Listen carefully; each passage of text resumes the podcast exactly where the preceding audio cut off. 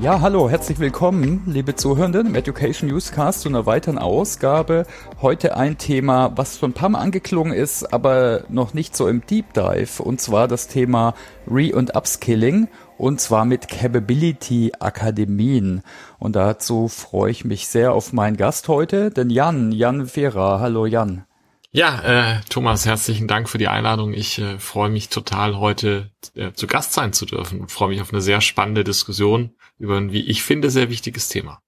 Ja, danke. Und was ein bisschen Spezielles an der Aufnahme heute, Jan hat auch einen Podcast. Wir machen danach, äh, wechseln wir die Seiten und dann interviewt mich der Jan, aber ein bisschen zu einem anderen Thema.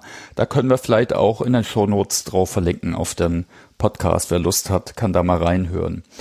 Ja, Jan, vielleicht fangen wir einfach mit einer kurzen Vorstellung an. Wer bist du? Was machst du? Was war so deine Reise ganz kurz? Ja, gerne. Äh, Jan Weirer, mein Name. Ähm, ich bin äh, einer der Gründer und Geschäftsführer von University for Industry. Mach das ähm, jetzt seit acht Jahren ungefähr. Wir kümmern uns um genau das, was das Thema der heutigen Sendung ist, nämlich äh, Re- und Upskilling in Capability Akademien.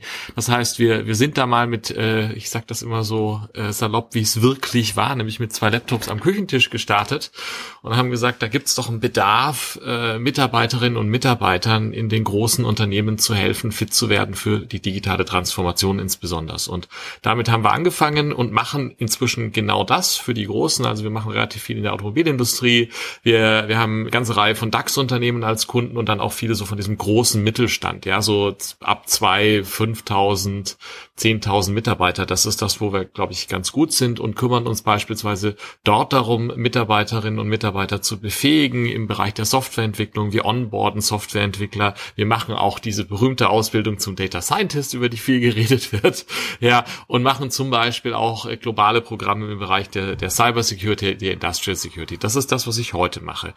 Du hast so schön gesagt, was war meine Reise? Mhm. Meine Reise, äh, die, die ist irgendwie, glaube ich, konsistent und dann doch mit so ein paar spannenden Abzweigungen. Also ich habe eigentlich mal Physik studiert, bin also Diplom-Physiker, habe in, in Würzburg und dann in Berlin Physik studiert aus einer Leidenschaft für Technologie, weil ich auch die Welt verstehen wollte, weil ich, weil ich begeistert war von Innovation und habe dann am, am Ende meiner experimentellen Diplomarbeit im Bereich der Festkörperphysik festgestellt, dass mir da zu wenig mit Menschen war. Ich habe da einfach einfach das vermisst, mit Menschen zu arbeiten und hatte, habe so gespürt, da fehlt mir was und habe die Chance bekommen, bei McKinsey einzusteigen, bin also in die Unternehmensberatung gegangen, war dann ähm, in Summe etliche Jahre bei bei McKinsey, äh, hab, bin mir dort dahingehend treu geblieben, dass ich äh, immer Hightech-Industrien gemacht habe. Also ich hatte mal ganz kurz einen Klienten in der Automobilindustrie und fand das, das war glaube ich 2008 oder so und fand das ziemlich langweilig, muss ich ehrlicherweise zugeben. Heute ist da, glaube ich, ein bisschen mehr Musik drin, aber damals war das einfach für mich technologisch langweilig und, und habe dann zum Beispiel sehr viel Halbleiterindustrie gemacht, was, was extrem spannend war, war da Teil der Global Halbleiter Practice, habe zwischendrin auch ein zweites Mal noch studiert und habe noch ein MBA gemacht in Berkeley an der US-Westküste ähm, mit viel, auf, aufgrund von viel Interesse schon immer für Unternehmertum, für Entrepreneurship. Hätte damals schon fast was gegründet, habe das dann aber äh, irgendwie verworfen und bin eben nochmal für etliche Jahre zurück zu McKinsey und dann 2015 mit meinem ja, Mitgründer zusammen eben University for Industry ins Leben gerufen. Ja, okay, ja, vielen Dank. Du, dann lass uns doch mal auf das Thema Re- and Upskilling schauen. Vielleicht fangen wir mal so ganz allgemein an. Warum beschäftigen sich denn Firmen derzeit? Was sind denn da jetzt deiner Erfahrung nach so die großen Herausforderungen? Ja. Also ich glaube, dass, dass das Thema Re- und Upskilling eigentlich total spannend äh, ist äh, seit, seit vielen Jahren. Es wird auch, wenn man ehrlich ist, äh, es wird viel drüber geredet, dass wir, dass wir da viel investieren müssen. Ja, ist vielleicht noch nicht so viel passiert, wie, wie ich mir das wünschen würde. ja, und ich glaube, der, der, der hinterliegende Treiber ist eigentlich, dass wir in, in einer Zeit leben, in der ja mehr Transformationen und, und vor allen Dingen mehr Transformationen gleichzeitig passieren, als ich glaube, dass das früher der Fall war. Mhm. Also ich glaube schon, dass es immer so historisch war, man ist immer in der Transformation, aber im Moment sind da schon sehr, sehr starke Kräfte am Werke und ich selber sehe da eigentlich vier große Ds, die gerade passieren. Ähm, das ist zum einen die digitale Transformation. Ich glaube, das ist äh, jeden, jeder Hörerin, jedem Hörer irgendwie klar, dass die gerade passiert und die digitale Transformation verändert einfach sehr viel mit einer exponentiellen Geschwindigkeit. Das alleine führt ja auch schon zu einem Bedarf, dass, dass Jobs, äh, Profile sich verändern, dass Tätigkeiten sich verändern. Und dann gibt es drei weitere Ds, die irgendwie damit auch zusammenhängen. Wir haben die, die Dekarbonisierung als mhm. zweites, ja, und die hängt natürlich mit der Digitalisierung zusammen, weil digitale Technologie äh, da helfen kann. Die Dinge sind vernetzt, aber die Dekarbonisierung ist ein großes Thema.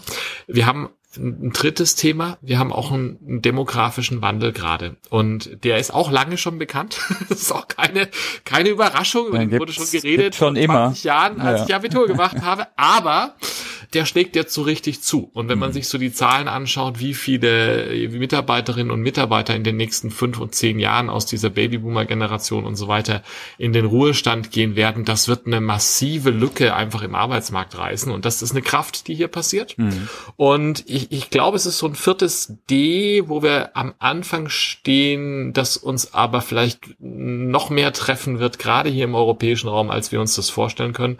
Und das ist eine Deglobalisierung, die gerade vonstatten geht und die vielleicht dazu führen wird, oder was heißt vielleicht, ich gehe davon aus, dass die dazu führen wird, dass beispielsweise verstärkt Produktion wieder nach Europa zurückkommt. Und dann hilft wieder die Digitalisierung. Also diese Kräfte, ich stelle mir das immer so vor, wie so Zahnräder, die so ineinander greifen und, und die auch irgendwie ein bisschen verhakt sind an ein paar Stellen. Und ich glaube, im Kern von dem ist es jetzt total spannend, weil im Kern von dem geht es darum, die Mitarbeiterinnen und Mitarbeiter in einer sich rapide verändernden Welt zu befähigen, dass sie einen Wert stiften können und das Ganze effizient zu machen. Und da sind wir beim Re- und Upskilling. Da sind wir beim, beim Reskilling und das ist eigentlich die Kür von dem Ganzen, dass nämlich gewisse Jobprofile wegfallen, dass gewisse Tätigkeiten wegfallen, wir die Mitarbeiter haben und wir die auf was ganz Neues umschulen, schwieriges Thema. Man kann auch nicht jedem zu jedem umschulen, ja.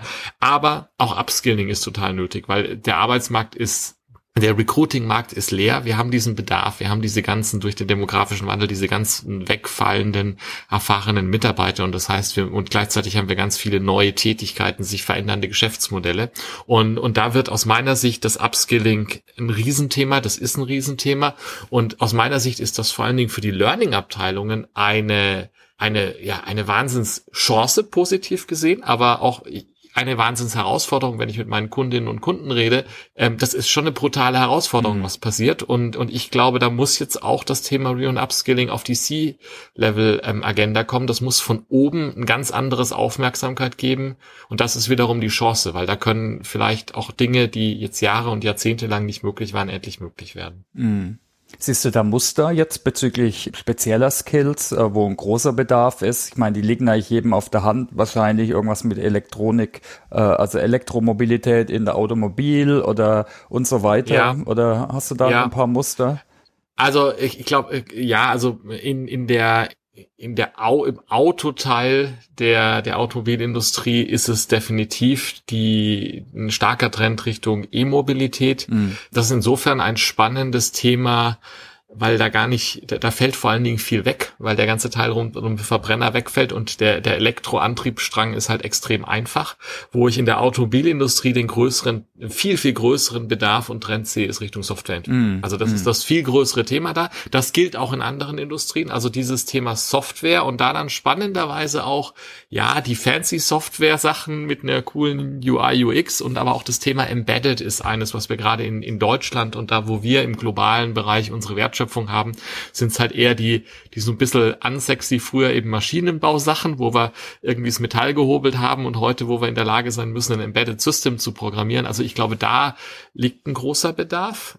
Generell sehe ich einen ganz großen Bedarf in der Breite für die Mitarbeiterinnen und Mitarbeiter eine Awareness zu schaffen, was da gerade passiert und auch eine Data Awareness zu schaffen. Und es muss nicht jeder ein Data Scientist werden. Es muss nicht jeder ein Programmierer werden, aber ein Verständnis bei den Leuten zu schaffen, warum Daten so wichtig sind. Ein Verständnis zu schaffen, wie Programmieren grundsätzlich, wenn ich ein Produktmanager bin, muss ich nicht programmieren können, aber ich sollte in der Lage sein, ja, einem, mit einem Programmierer mich unterhalten zu können. Das heißt, ich brauche ein Grundverständnis, mhm. ja, damit ich da, damit ich quasi Daten sauber ähm, in die Applikationen eingebe, mit denen ich arbeite, um dann daraus aus den Daten vielleicht künstliche Intelligenz Schlüsse ziehen zu können, muss ich verstehen, wie das alles funktioniert. Also das ist ein Thema und ich glaube, ein drittes Thema, was heute schon da ist und was gewaltig ist und gerade Fahrt aufnimmt, ist alles rund um Security in, in mhm. all seinen Spielarten. Also die klassische IT-Security, die Awareness für die Office-IT-Security, die Cyber-Security im Produktionsbereich, äh, auch im Auto ein Riesenthema. Aktuell jetzt in den vernetzten Autos gibt es neue Normen, die gerade rauskommen und die Mitarbeiter dafür so zu sensibilisieren. Riesenthema. Und ich glaube, die vielleicht größte Veränderung in der Breite steht jetzt an, dadurch, dass jetzt künstliche Intelligenz und das, das Wort, das in aller Munde ist, seit mhm. äh, einigen, ja, seit einigen Monaten mhm. jetzt, ist halt äh, ChatGPT. Und ich glaube, das wird so viele Jobprofile verändern, das wird so viele Tätigkeiten verändern, die werden, die Tätigkeiten werden nicht weggehen, die werden einfach anders werden.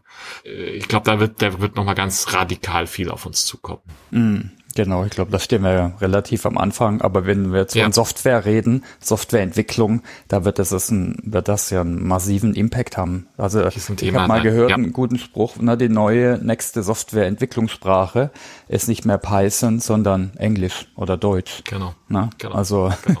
genau so ich muss nur ja. wissen, wie, wie, wie ich es einsetze. Irgendjemand genau. muss es reviewen. Also ich glaube, die Punkte, das ist dann auch eine Riesentransformation an sich. Das ist eine Riesentransformation und das ist eine total spannende mhm. Transformation. Mhm. Und was halt hier, hier passiert, ist das, was wir in, in dem, was wir auch, äh, ja, in dem, wenn wir über Digitalisierung Leute geschult haben, schon immer gepredigt haben, ist, die, das sind ja alles keine neuen Technologien. Also ich erinnere mich dran, wir, wir haben ja 2015 gegründet und wir haben Anfang 2016 erste Kurse zur künstlichen Intelligenz gemacht, weil damals irgendwie es wenig auf dem Markt gab, haben mit Fraunhofer zusammengearbeitet und da war inhaltlich das, was wir erzählt haben, was kann KI, was kann KI nicht, wie sehen neue Arbeitsmodelle damit aus. Das ist das, worüber jetzt nach diesem iPhone-Moment der künstlichen Intelligenz mit ChatGPT auf einmal alle reden. Das ist ja nicht neu, nur es ist mal wieder so ein typisches Digitalthema. Es kommt dann, wenn es äh, quasi über den Tipp rüber ist, halt mit einer exponentiellen Wucht. Und das, das macht so spannend. Und dann zurückzukommen auch zu deiner Frage, ja, warum ist irgendwie Re- und Upscaling auch so ein Dauerbrenner und warum ist das so wichtig? Naja, weil sich eben die Welt mit einem rasanten Geschwindigkeit gerade verändert. Mm. Und das ist eigentlich toll, weil das ist äh, eine Riesenchance für die Menschen, sich verändern zu dürfen und Neues machen zu dürfen und vielleicht nicht 40 Jahre lang genau das Gleiche tun zu müssen. Mhm. Ja, vielleicht gucken wir mal drauf, wie du und dein Team vorgehst. Wir haben ja auch am Anfang von Capability Akademien gesprochen. Ist so ein Begriff, den der Josh Burson unter anderem geprägt hat. Vielleicht kannst du da mal vielleicht so den Prozess beschreiben. Klar, ja. wahrscheinlich schon auch klassisch. Natürlich muss man am Anfang Bedarfe klären. Irgendwann genau. mache ich ein Design Genau. Also ähm, genau wie du sagst, Capability Akademie ist, ist irgendwie der Begriff, den, den Josh Bursin seit äh, ja so ungefähr einem Jahr jetzt relativ stark propagiert. Ja, spannenderweise irgendwie das, was wir seit vielen Jahren machen. Da gab es das Label nicht dafür. Mhm. Ja, und was ich glaube eine Kombination ist aus vielem, was relativ klassisch ist, zu nutzen, ein paar wenigen neuen Dingen kombinieren und, und ein paar essentielle hat. Also was machen wir? Wir durchlaufen eigentlich zu einem gewissen Grad schon fast äh, den, den klassischen berühmten Eddy-Prozess, also mhm. Analyse, Design, Development, Implementation und dann natürlich auch Evaluation. Das heißt, wir, wir fangen an eigentlich mit einer Bedarfsermittlung. Da gibt es, wenn wir über den Capability Akademie reden, schon was zu beachten. Es ist nämlich die Frage sozusagen, was ist der Bedarf in einem Unternehmen? Und das ist das, was wir mit unseren Kunden gemeinsam gemeinsam machen, wo ich auch das Gefühl habe, da gibt es in vielen Unternehmen, in vielen großen Unternehmen eigentlich heute eine große Lücke zwischen den Fachabteilungen und den Learning-Abteilungen, die einfach auch keine Sprache finden, wo wir, glaube ich, mhm. auch einen Mehrwert stiften können, zu helfen, diese Brücke zu schlagen, ja, und, und zu sagen, was ist der wirkliche Bedarf. Und was ich da öfter gesehen habe, ist da, dass sich auch Leute irgendwie verhaspelt haben, indem wir nehmen irgendwie so ein aufgeschriebenes Jobprofil, das irgendwie auf einer Seite PDF hinterlegt ist und versuchen dagegen den Learning zu designen. Das führt zu nichts, weil das ist viel zu abstrakt. Was wir an der Stelle machen bei der Analyse und dann beim Design ist, wir rechnen eigentlich rückwärts rückwärts von Use Cases im Sinne von welche, welche Aufgabe muss erfüllt werden, welche Anforderungen gibt's und sagen dann, okay, welche Fähigkeiten brauche ich, um das zu erfüllen und nehmen das als Ausgangslage. Ja. Und designen dann dahingehend ja Akademien, dass wir sagen, ja, welche Zielgruppen haben wir, welche Use Cases müssen die erfüllen, was für Personas sind das auch in, im Sinne ihrer Lernfähigkeiten. Also sind das Leute, denen wir zu einem guten Teil zumuten können, online zu lernen, oder sind das Leute, für die funktioniert das nicht? Wir haben ja Zielgruppen, wenn wir im Bereich der Produktion, wo wir auch relativ viel unterwegs sind, die ja teilweise nicht mal eine E-Mail-Adresse und einen, einen, Zugang zu einem Rechner haben. Dann brauche ich denen kein E-Learning angedeihen mhm. Lassen. Ja. Und, und im Design ist, ist dann das Wichtige ist einfach auch zu sagen, ja, den Mix der Formate zu machen. Und das ist ja ein, ein großes Argument auch äh, von Bursin, dass eine gute Akademie eben nicht ist, hier sind Online-Inhalte oder nicht ist, hier ist ein Praxisseminar, sondern die Kombination und die Mischung macht es und das hängt extrem stark natürlich vom Thema ab. Mhm. Ja, also wir haben Dinge, die sind zu einem, zu einem guten Teil ähm, Online-Inhalt, das heißt Wissens, erstmal äh, reine Wissensvermittlung und dann ein bisschen Einübung in vielleicht Gruppenarbeiten und dann noch eine Q&A Q&A-Diskussion. Ja, wir haben aber auch Sachen, die haben einen ganz großen Praxisbedarf. Das ist das Design. Dann muss das Ganze entwickelt werden. Entwickelt heißt ähm, Online-Inhalte, die schon da sind. Und da gibt's ja zum Glück extrem viel heute äh, finden, zuordnen, zuschneiden, im Zweifelsfall neu produzieren. Das heißt Live-Sessions vorbereiten. Das heißt Trainer finden, onboarden, Gruppenarbeiten vorbereiten, das Ganze und dann das Ganze durchführen. Und ähm, das ist bei den Capability Academies auch eine ganz spannende Geschichte, weil das ist etwas, das ähm, hat ehrlicherweise mich auf meiner Reise, wie du es so vorhin schön, schön genannt hast, ein bisschen gedauert, bis ich verstanden habe, dass wir sehr viel Wert für unsere Kunden stiften können, die bei der Durchführung zu unterstützen. Mm. Also das, äh, da war ich immer davon ausgegangen, ja, die haben ja diese riesigen Learning De Departments, ja, und äh, die machen das schon mit der Durchführung, ja, und da, äh, das ist nicht so ja, sondern die sind nicht so aufgestellt. Ich glaube auch, weil in den letzten 20 Jahren das Thema Lernen vielleicht nicht die Aufmerksamkeit bekommen hat und die Ressourcen und die Budgets und, und die Anzahl Leute bekommen hat, die es heute braucht. Ja, ich glaube, da sind wir wieder in diesem Eingangsthema durch die 4Ds ist, ist, muss da viel mehr Fokus drauf.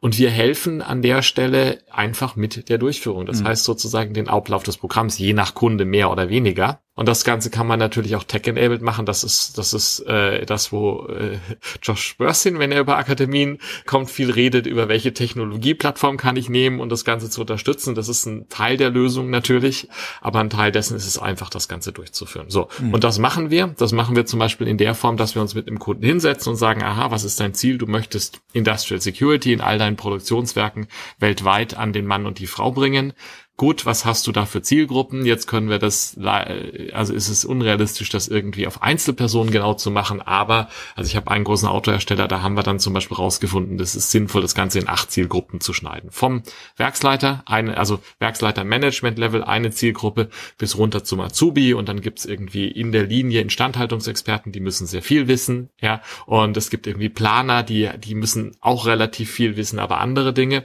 Und ähm, dann, dann designt man das, entwickelt das, pilotiert das, guckt, was funktioniert und dann führt man das durch und muss natürlich auch bei diesen Digitalthemen immer gucken, wie hält man das aktuell mhm. ähm, und wie hält man das Wissen auch in den Köpfen, wo wir dann häufig in diesen Akademien auch arbeiten. Es gibt so eine Grundschulung und dann gibt's ein halbes Jahr oder ein Jahr später den ersten Refresher und der ist häufig auch mit einem Update. Also das heißt, es ist ein Teil Dinge, die man schon mal gelernt hat, nochmal werden nochmal vertieft oder werden nochmal verstetigt im Wissen. Und natürlich ändern sich auch Dinge. Das heißt, ich kriege auch das neue Wissen und dadurch kommt man da in eine Stetigkeit und eine Handlungsorientierung. Das wäre auch mal eine Frage gewesen, weil Eddie äh, ist ja so ein traditionelles Modell, das endet mit dem E, also Evaluation ja. und dann ist es fertig. Aber heutzutage ist alles viel dynamischer und gerade jetzt im digitalen Kontext, aber in anderen Themen, na, da gibt's regelmäßige Updates, neue Programmiersprachen, ne, neue technische Entwicklungen.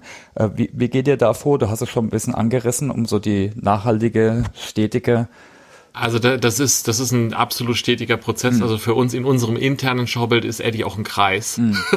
ja, es ist, ein stetiger Kreis und es ist ein stetiger Prozess.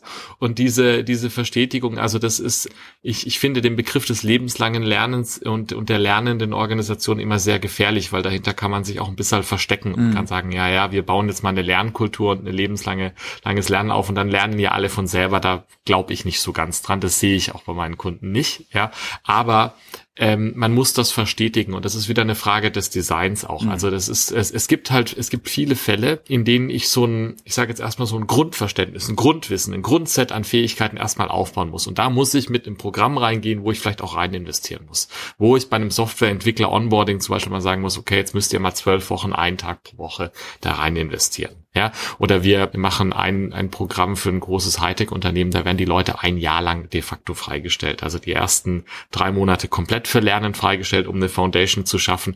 Und dann sind sie 50 Prozent auf Work Assignments on the Job und 50 Prozent lernen sie immer noch. Das ist gewaltig. Ja, so und danach hört das aber natürlich nicht auf. Nur mhm. dann ist das, ist das ein anderer Teil. Aber das muss man auch verstetigen. Das braucht auch eine Systematik.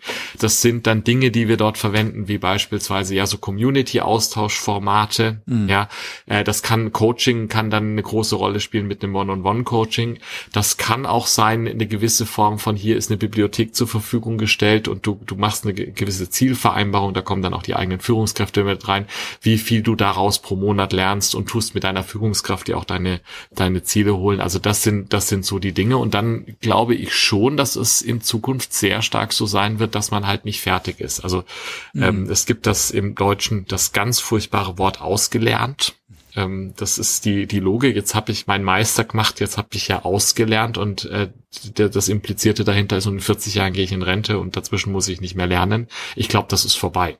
Ja, ich glaube, selbst wenn ich jetzt durch ein äh, vier Wochen Intensivprogramm gehe und mich dann immer jeden Monat, weiß ich nicht, einen halben Tag weiterbilde, muss ich vielleicht in zwei, drei Jahren wieder durch ein Intensivprogramm gehen, weil sich die Welt eben so schnell verändert. Mhm.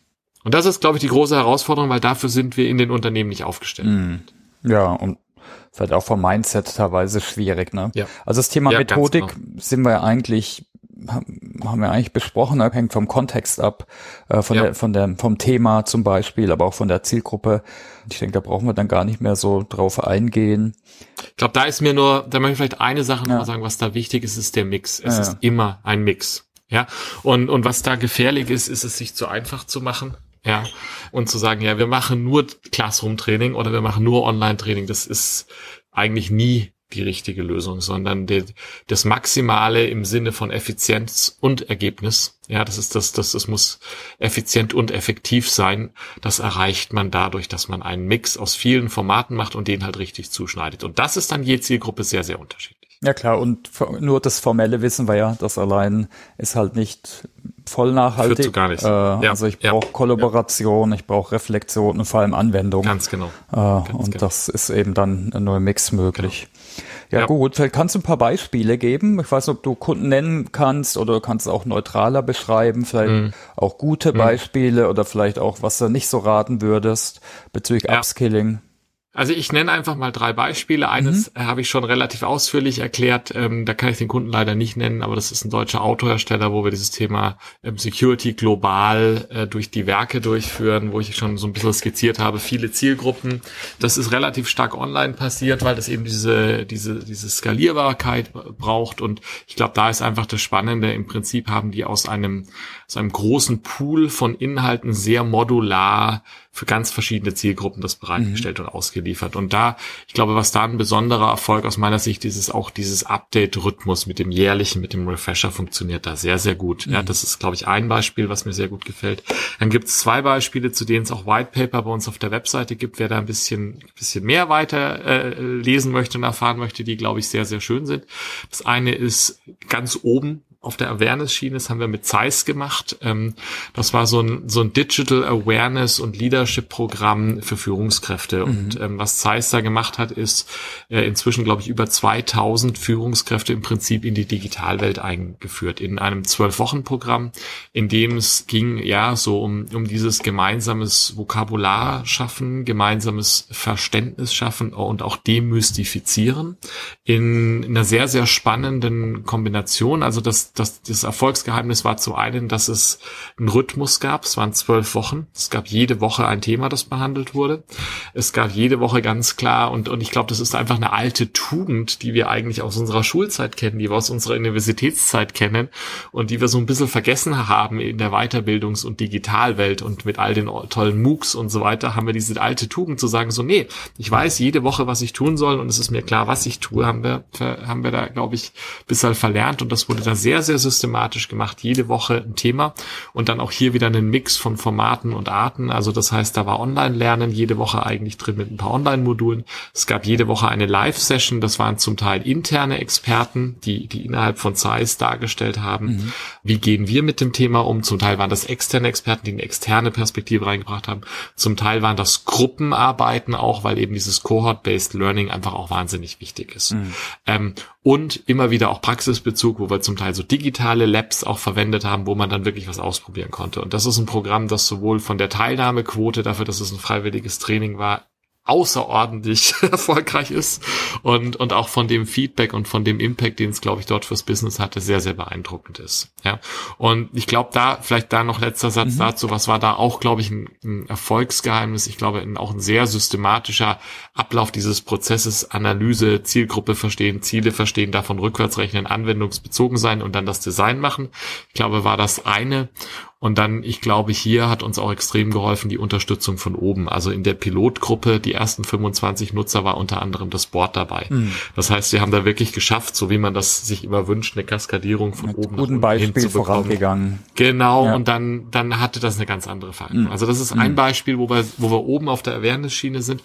Die eine zweite Case Study, die bei uns auch auf der Webseite verfügbar ist, da geht sehr tief. Das ist ein halbjähriges Programm, das wir mit Volkswagen machen.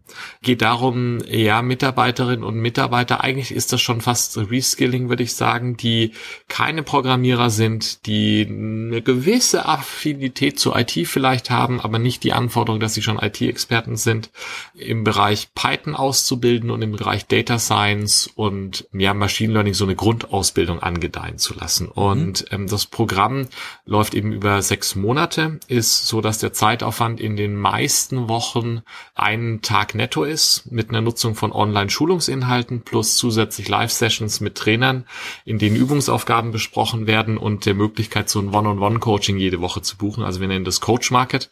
Mhm. Da kann ich sozusagen die Frage, die ich aus dem Online-Lernen habe, in dieses One-on-One nehmen. Es wird extrem gut genutzt. Also das, das war was, das haben wir dort erstmalig vor, ich glaube, zwei oder drei Jahren ausprobiert und waren uns nicht so sicher, sicher, wird das genutzt werden oder nicht und hatten dann auf einmal das Problem, dass wir immer freitags ist das, dass wir zwei Trainer stellen mussten, weil so viel Nachfrage dafür da war. Ja? Das ist doch schön. Und, und neben diesem sozusagen Online-Wochen gibt es zweimal zweiwöchige Entwicklungssprints und da kommen die Mitarbeiterinnen und Mitarbeiter real zusammen. Während Corona haben wir auch das virtuell leider machen müssen, da war mhm. dann jeder im Homeoffice gesessen, aber das sind die wirklich zwei Wochen zusammenarbeiten in so einem agilen, ähm, Scrum-basierten Sprint zusammen und da kommt jetzt der Praxisaspekt. Rein, weil was die von uns bekommen, ist ein ferngesteuertes Auto, das ein Raspberry Pi hat und ein paar Sensoren. Also im Prinzip kannst du dir vorstellen, wie so ein kinderferngesteuertes Auto, das aber nachgerüstet ist eben mit diesem Raspberry Pi und den Sensoren.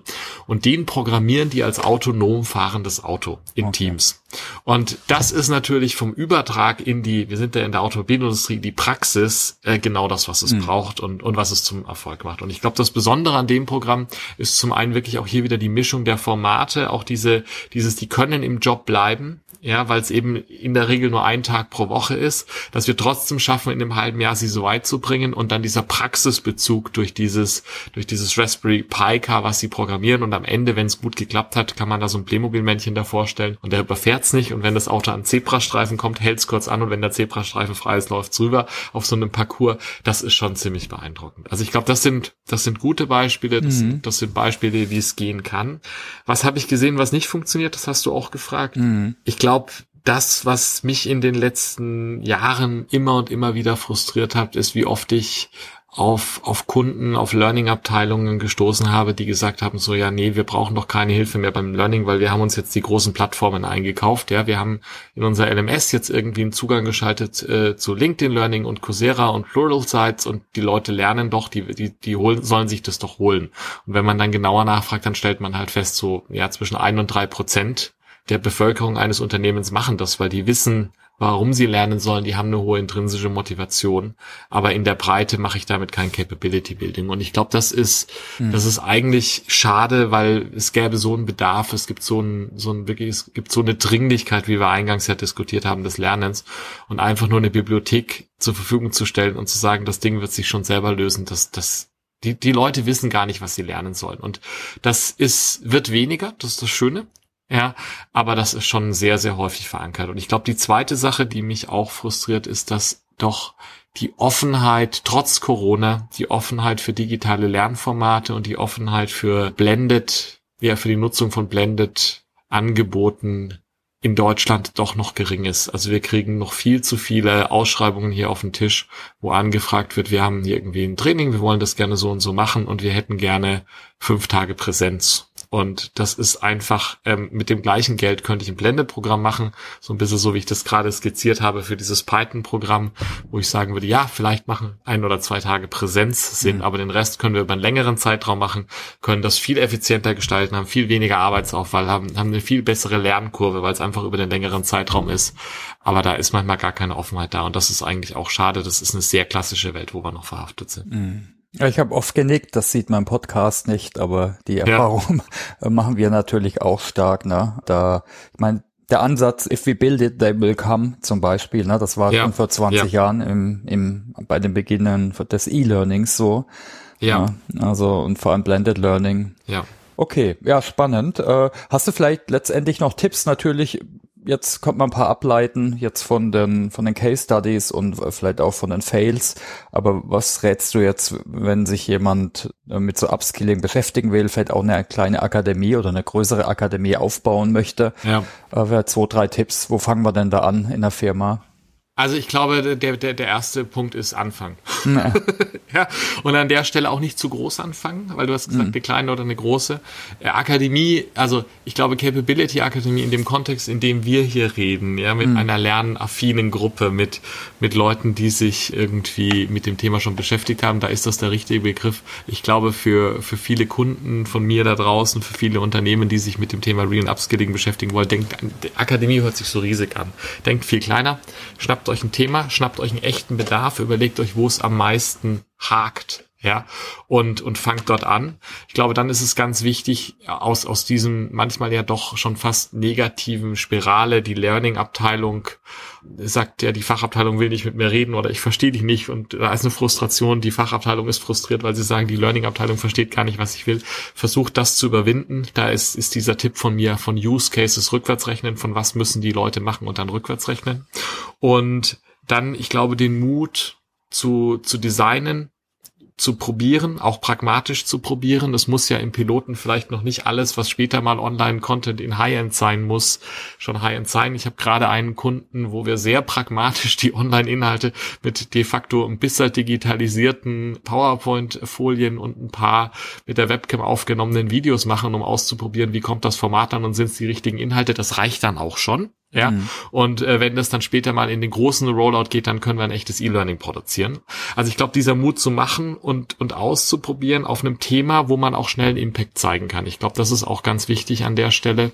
Äh, in ja aus diesem, ich habe doch ausgelernt, weil das hast du vorhin schon angesprochen, haben wir heute gar nicht so viel drüber geredet. Ja, das ist ja, ich glaube, es gibt einfach auch Widerstände gegen das Thema Lernen, weil wir sind es nicht gewöhnt. Es war auch fairerweise in den letzten 40, 50 Jahren nicht so wichtig, wie es in den nächsten vier bis fünf Jahren sein wird. Da hat mhm. sich halt was geändert. Und ich glaube, da die Erfolgscases zu machen und dann irgendwie die, die, die Unternehmen dahin zu bringen, dass man sagen kann, hey, guckt mal, ja, wir haben hier einen Fall und wir haben bewiesen, so kann es gehen. Ich glaube, das ist gut. Und mhm. äh, ich glaube, das wären so die Tipps, die ich da hätte. Mhm. Okay. Ja, gut. Das wäre es eigentlich von meiner Seite. Ich habe jetzt noch mal ein paar Fragen zur Home Story. Äh, außer du hast aber eine Frage an mich äh, oder was, was ich vergessen habe äh, zu fragen. Ich hätte eine Frage, würde mich schon interessieren. Okay. Ich habe ja so eine gewisse Perspektive auf die Industrie und, und auf das, äh, wie, wie Lernen funktioniert. Ja, und, und manchmal, ich, ich schwanke da zwischen einem, einem Bild, es bewegt sich mehr und es gibt, ich, ich, ich spüre da mehr Resonanz und Offenheit zu sagen, wir bauen Akademien, wir denken rückwärts vom Use Case. Und ich sehe schon immer noch dieses, ja, wir stellen euch das einfach zur Verfügung, macht mal oder wir können da gar nicht rein investieren und ist alles so schwierig. Was ist denn da deine Einschätzung? Sind wir da gerade an einem Wendepunkt im Bereich Learning? Ja, wo dieser, weil der Bedarf ist unendlich groß, aber kriegen wir dann Momentum hin, dass das jetzt ernster genommen wird oder tun wir da uns, und ich, ich denke da jetzt besonders natürlich deutschsprachiger Raum, weil mhm. das, ich glaube, dein und mein Fokus äh, vor allen Dingen auch irgendwie ist. Wie siehst du da die Lage gerade? Also ich denke, es kommt wie immer drauf an. Ne? Ich, ich glaube, die Burning Platform, also der Problemdruck, der nimmt natürlich zu. Wir haben es am Anfang gesagt, ne? jetzt kommt vielleicht noch irgendeine KI-Welle. Wir haben die anderen Wellen, Digitalisierung, äh, vor allem der Markt ändert sich. also die Firmen, wenn es jetzt eben HR selbst nicht schafft, dann macht es eben dann äh, der Vorstand oder der Fachbereich mhm. einfach und nimmt es mhm. in die Hand. Ob das dann wirklich jetzt auch dann in einem Blended-Ansatz ist, erfahrungsbasiert und so weiter, wo wir wissen, hey, nicht so wie wir vielleicht in der Uni oder in der Schule gelernt haben, sondern ja. wir wissen inzwischen, ja. ne, dass es ja auch wirklich, ja, dass du einen Methodenmix brauchst zum Beispiel. Das ist dann eben die Frage. Ne? Aber ich glaube, mhm. teilweise wird man da halt fast eingeholt ja. ja. Und äh, also ich, ich sehe die Adoption, ne, so neudeutsch, die ist halt ganz ja. unterschiedlich. Und das hängt dann vielleicht von der Kultur ab, aber vielleicht auch vom Problemdruck. Ja, das sehe ich auch. Also sehe ich, sehe ich durchaus auch, aber finde ich eine spannende Einschätzung von dir, weil das deckt sich. Ich glaube, es ist, da wo es noch nicht wehtut, passiert halt auch irgendwie noch nichts, auch wenn es gut wäre, schon was zu machen. Aber mhm. vorausschauend machen die Leute und die Unternehmen doch wenig. Gibt's auch. Also es gibt auch Firmen, auch im Public-Bereich, also im, ja, ja. Der, im öffentlichen ja, Bereich, ne, wo man denkt, wow, die sind da hier ganz super fortschrittlich. Ne? Deshalb ist halt es ist ja. schwierig so allgemein. Ich meine, mir geht's immer zu langsam, äh, natürlich. Mir auch. Weil über, weil über kollaboratives Lernen, über Workplace Learning, also dass ich wirklich jetzt äh, Unterstützung bei der Arbeit habe, nicht alles durch formelle Schulung abbilde, mhm. äh, jetzt gerade in unserem Kontext bei Software, ne, das, das wissen wir seit 20, 30 Jahren da ist halt schon die Frage, ne, warum geht das nicht schneller in die Köpfe? Das dauert einfach ja. Zeit, ne? Und da ja. ist vielleicht auch ein Problem die mangelnde Professionalisierung jetzt so im Learning-Bereich. Mhm. Äh, mhm. Na, also mhm. ja, ja. Na gut, dann kommen wir mal zur Home Story. Ja. Äh, was ist dein Narrativ für Lernenentwicklung, Jan? Ähm, ja, was ist mein Narrativ für Lernen und Entwicklung? Ähm, mein, mein Narrativ ist, glaube ich, sehr, sehr stark geprägt ähm, aus dem Corporate-Kontext, in dem ich eben arbeite. Und ich glaube, das Narrativ hat drei Dinge. Man hat zwei Sachen, über die man sich klar werden muss. Man muss sich über das What nachdenken, über das Was klar werden, über das was gibt's denn hier zu lernen, was will ich damit erreichen? Und davon muss ich rückwärts rechnen. Ich glaube, das ist der erste Teil des Narrativs. Der zweite Teil des Narrativs ist das Wie. Und das ist das, was wir heute ähm, schon angesprochen haben, da geht's um den richtigen Mix der Formate, der immer ein Mix ist und der aber auch der richtige sein muss und der nicht der gleiche sein kann. Mhm. Und der dritte Teil und der dritte ähm, Aspekt ist Anfangen. Ich glaube, das ist das, woran es hakt und sich nicht von Mangel an Ressourcen, Mangel an Mut, Mangel an, wir müssen uns noch abstimmen, wir haben noch keine Dringlichkeit. Der dritte Teil des Narrativs ist, wir haben so einen Bedarf, wie du es auch gerade so schön gesagt hast, ja, anfangen, starten. Das ist das, was mich umtreibt an der Stelle. Was lernst du selbst derzeit? Was steht auf deiner To-Learn-Liste?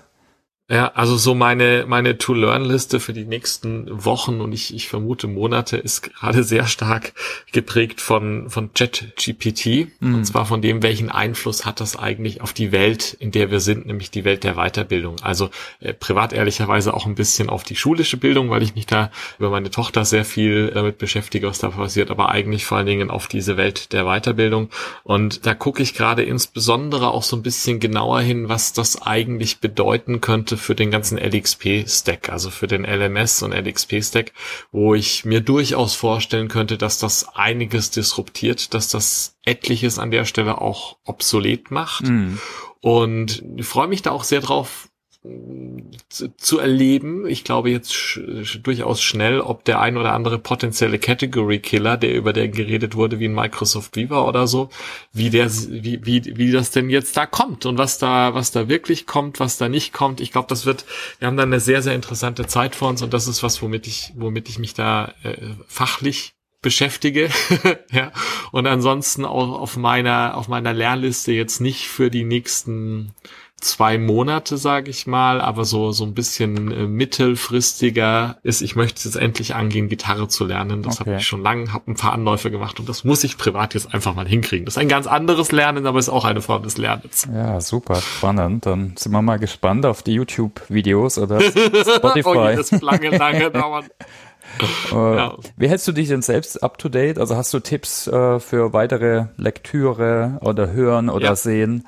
Vielleicht kannst du da eins, zwei Sachen. Manche lesen auch Bücher, äh, manche hören Podcasts. Also ich, le ich lese auch noch Bücher, ja, so mhm. ist es nicht. Aber ich habe ähm, ich habe in der Tat ähm, zwei, zwei mhm. Podcasts. Ich glaube, das eine ist wahrscheinlich für viele, die die hier zuhören, auch keine Überraschung. Wir haben ihn heute schon mehrfach genannt. Mhm. Josh Bursin hat, finde ich, einen fantastischen Podcast mit einem sehr in der Regel sehr kurzen 20-minütigen Format, mhm. wo er immer wieder auf Themen ein Spotlight setzt. Ähm, manchmal für mich ein bisschen technisch, also nicht nicht jedes, also er ist halt einfach ein ITler, ja. Es ist nicht jedes davon für mich relevant, aber ich ähm, ich screene das sehr regelmäßig und gucke und ich glaube, das ist für für jemanden, der der sich mit Lernen beschäftigt, diesen auch amerikanischen Blick muss man auch sagen, mhm. natürlich, ja. Aber diesen Blick einfach zu haben, auf was das kommt und vielleicht manchmal auch zeitverzögert bei uns ankommt, finde ich sehr, sehr spannend. Und dann habe ich einen zweiten im Podcast, ähm, der heißt Unsiloed ist äh, von Greg LeBlanc, war einer meiner Professoren in Berkeley. Ähm, ist ein total spannendes Format. Er, er hat pro Woche drei einstündige Gespräche mit ähm, zum Teil akademischen Leuten, zum Teil Leuten, die, also eigentlich immer Leuten, die gerade ein Buch geschrieben haben und mhm. bespricht im Prinzip das, was worum es in diesem Buch geht. Und das ist ein extremer extreme Bandbreite an Themen, ähm, ist in keinster Weise jetzt bildungsrelevant oder, oder nur irgendwie businessrelevant, sondern das ist da, da geht's mal um Kindererziehung, es geht mal um Geschichte, es geht mal um biologische Themen, Natur. Es ist einfach, ähm, das ist für mich so dieses, den Horizont eröffnen und das, was mhm. ich damals in Berkeley auch so genossen habe, neben meinem MBA, rechts und links inspiriert zu werden, das finde ich in diesem Podcast. Das ist was eher für eine längere Autofahrt. Das ist nichts, das für die 20 Minuten beim Kochen, aber es ist ein mhm. total inspirierender ähm, Podcast. Und dann beim Buch äh, habe ich eine aktuelle Empfehlung. Ich bin noch nicht ganz 100 äh, Prozent bei, am Tag der Aufnahme durch, aber wenn wir senden werden, werde ich da durch sein und bin fasziniert davon. Ähm, das Buch heißt ähm, Schleichender Blackout, ist von Fedor Ruhose, seines Zeichens der der CDO des Landes Rheinland-Pfalz, der sich damit beschäftigt, wie es mit der Digitalisierung in der Verwaltung in Deutschland steht. Und ähm, ich glaube, der sehr auf den Punkt gebracht argumentiert, was wir für ein Problem haben.